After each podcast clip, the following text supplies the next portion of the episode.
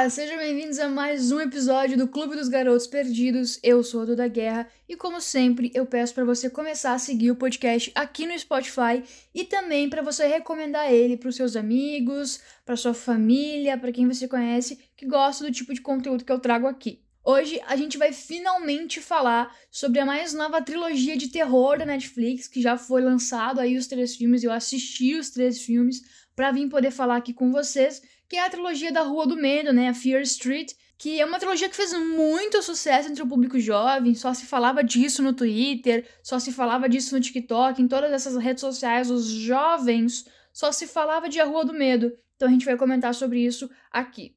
São três filmes que se passam em tempos diferentes, em épocas diferentes, né, anos diferentes, mas todos eles se conectam pela história de uma bruxa que aparentemente acaba possuindo algumas pessoas e obrigando elas a cometer vários assassinatos.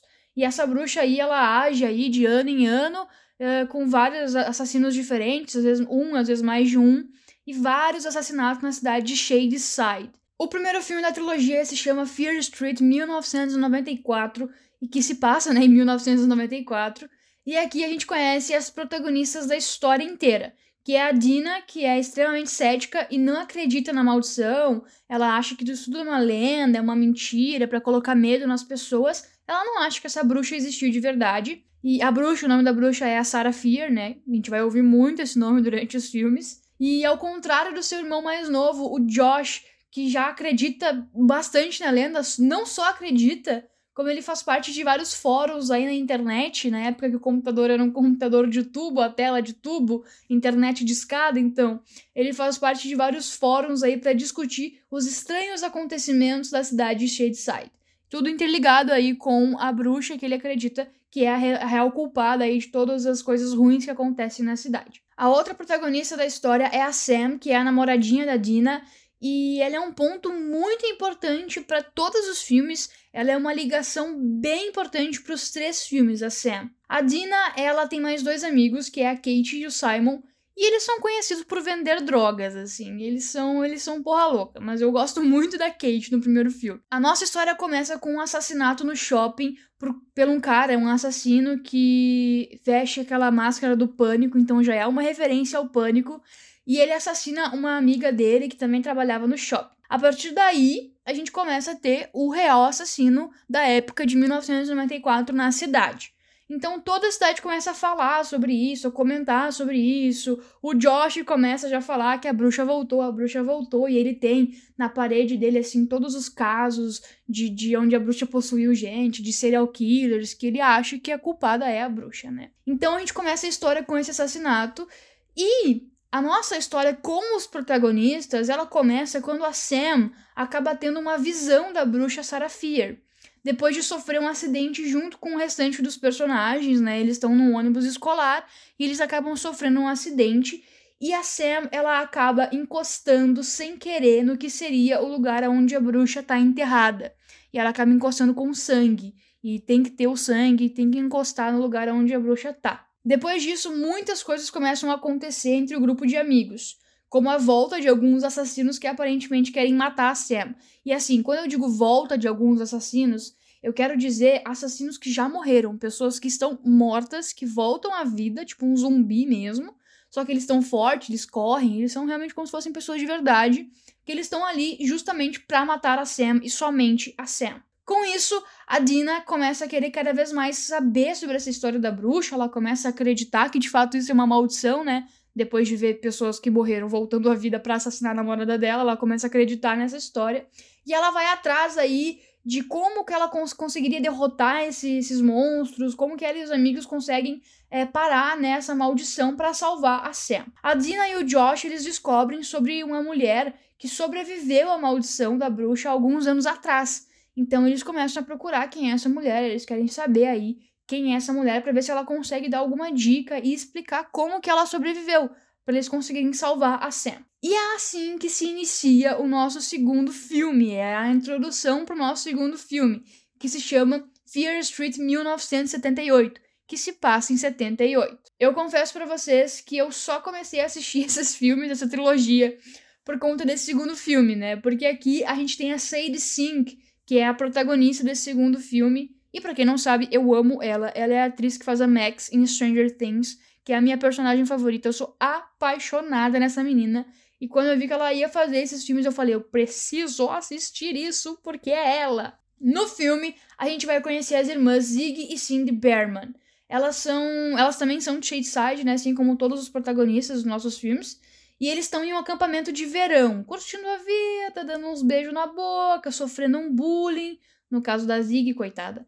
A irmã mais nova, interpretada pela Sadie Singh, né, minha filha, ela é perseguida por uns adolescentes, cara, que são insuportáveis. Que, cara, é sério, que adolescentes chatos. Meu Deus, que adolescente é muito chato. Esses adolescentes insuportáveis, eles são numa cidade chamada Sunnyside, que é uma cidade que fica ao lado de Shadeside, mas diferente de Shadeside, lá em Sunnyside dá tudo certo e é muito difícil falar esses dois nomes um atrás do outro, pelo amor de Deus. A Zig, coitada, então, ela é perseguida por esses adolescentes que ficam insistindo em falar para ela que ela tá possuída pela bruxa, que ela é a nova bruxa, que, que, tudo que ela faz é errado, eles amarram a coitada, pintam o quarto dela com um monte de, de coisa falando que ela é bruxa, que ela é puta, que ela é vadia, tadinha. A menina tem 15 anos de idade e ela é perseguida por esses adolescentes insuportáveis, tá bom? O que começa a rolar nesse filme é que um grupo de adolescentes um pouco mais adultos, né, incluindo a Cindy, que é a irmã da Zig, outra protagonista dessa história, eles decidem assim lindamente e com uma decisão assim, com certeza qualquer pessoa normal iria visitar a casa da bruxa da bruxa da lenda. Aí eles vão de noite visitar lá e eles acabam encontrando um lugar subterrâneo, tipo um esconderijo, que é muito bizarro. E acaba que um deles é possuído pela bruxa e tenta sair de lá para ir matar o pessoal do acampamento. E é com esse segundo filme que a gente vai conhecer um pouquinho mais sobre a história da bruxa, sobre a maldição, o que aconteceu em 78 no acampamento, que é uma história muito famosa na cidade, e que a gente vai descobrir como que a Cyberman fez para escapar da maldição da bruxa e ela vai explicar toda a situação entre ela e a irmã, toda a situação, o que, que ela viu na casa da bruxa junto com os amigos, como que o namorado dela, que é o assassino, se transformou num assassino. Então ela vai explicar tudo isso pra gente.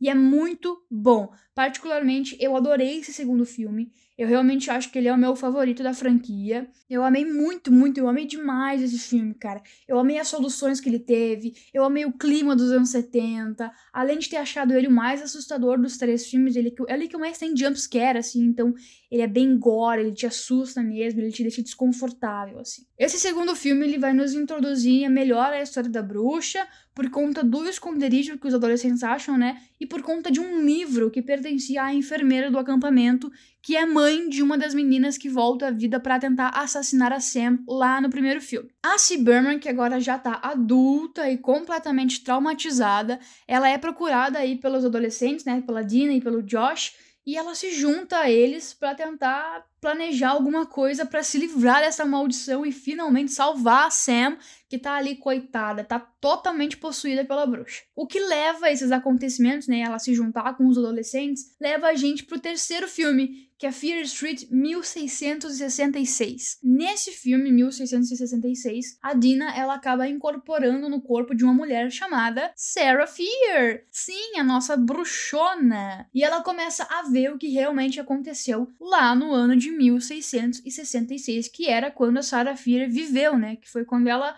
foi aí enforcada por bruxaria. Então, junto com a Dina, a gente acaba descobrindo como foi a vida da Sarah e como que ela foi enforcada por bruxaria, o porquê, né? O que levou ela a ser vista dessa forma. Esse filme faz a gente perceber que a lenda não é bem verdadeira, que apesar de todos os personagens realmente terem existido, a maldição ser real não é do jeito que as pessoas conhecem e com. Para mim, foi o filme menos assustador de todos os três, mas foi o mais interessante de ver, porque a gente finalmente consegue obter algumas respostas sobre tudo isso, sobre toda a lenda, a maldição, sobre por que, que esses assassinos voltam, tudo é explicado nesse terceiro filme. Além da gente conseguir entender um pouco mais sobre o lado da história da Sarah, porque até agora a gente só sabia que ela era uma bruxa, que ela tinha amaldiçoado todo mundo e que ela amaldiçoava pessoas para assassinar outras pessoas. Mas talvez não seja bem assim, talvez ela realmente não seja culpada de tudo isso. Outra coisa que é muito legal é o fato dos atores que a gente já conhece viverem a vida dessas pessoas, né, que lá de 1666, deixa tudo ainda melhor, porque a gente consegue se identificar um pouco mais com as histórias originais, aí, as histórias da galera ali daquele ano. Fora que o final dele é ó, chuchu beleza, muito gostoso e me deixou com uma vontade de ver um quarto filme coisa que a Netflix nunca prometeu, nunca falou que vai ter, que a ideia era uma trilogia. Só que como fez tanto sucesso e tem um final aberto, um final que dá a possibilidade para um quarto filme, eu não duvido que eles soltem aí que vai ter quarto filme sim. Toda a trilogia ela é inspirada em uma série de livros que tem o mesmo nome dos filmes, Fear Street. Rua do Medo, mas que possui mais de 50 livros publicados. Os filmes, eles são uma grande referência aos clássicos do terror, como Pânico, Sexta-feira 13, Halloween, Carrie a Estranha e vários outros. Assim, eu fui assistir esses filmes com os meus amigos, tudo via cal, tá bom? Tudo via Discord, tudo online, porque a gente ainda não tá se aglomerando e porque os meus amigos são cada um de um lugar do país, então também não tem como a gente se aglomerar. Mas fiquem em casa, a gente ainda tá vendo uma pandemia. Mas como eu sou uma pessoa que eu tenho muito medo de filmes de terror, então eu chamei eles para assistir comigo e foi uma experiência maravilhosa, assim. Os filmes eles não são tão assustadores e eu sou uma pessoa que tenho muito medo, e eu digo, eles não são filmes que mexem com o teu psicológico. Muito pelo contrário, eles focam muito nas mortes, então as mortes são bem gráficas. Tem muito sangue, tem parte do corpo explodindo, voando para tudo que é lado então é assim, sabe? E jump scare, uh, que é quando tu leva um susto, assim, mas não é uma coisa que vai mexendo com o teu psicológico e te deixando com medo ao longo do filme. Eu tenho mais medo desses do que esses que são mais gore, assim.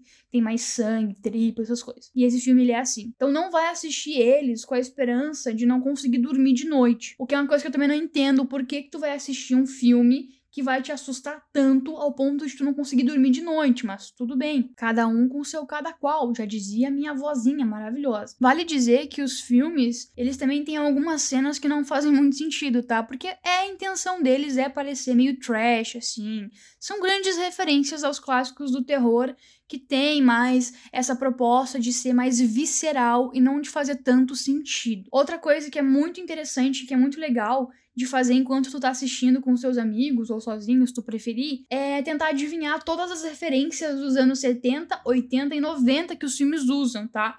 Porque tem várias, muitas, muitas referências mesmo. Desde livros em estantes até a trilha sonora, que foi uma coisa que eu e os meus amigos a gente Toda vez que tocava aquela musiquinha, a gente lembrava de um personagem muito clássico do terror. Os filmes eles não foram só bem de público, não. A crítica também amou eles. O primeiro recebeu 83% de aprovação lá no Rotten Tomatoes, o segundo 88% e o terceiro fechou com a incrível nota de 93% de aprovação, que é realmente uma coisa muito grande. Tá aí filmes de terror que eu olhei e digo que sim, valem a pena você assistir e olha que isso é muito raro, viu? É raro eu assistir filmes de terror e é raro eu recomendar filmes de terror, porque eu sou muito medrosa. Todos eles estão disponíveis na Netflix, porque são originais Netflix. E se você assistir, comenta com a gente lá no nosso server do Discord. O link tá na descrição do perfil aqui no Spotify. Eu espero que vocês tenham gostado. Até a próxima e tchau!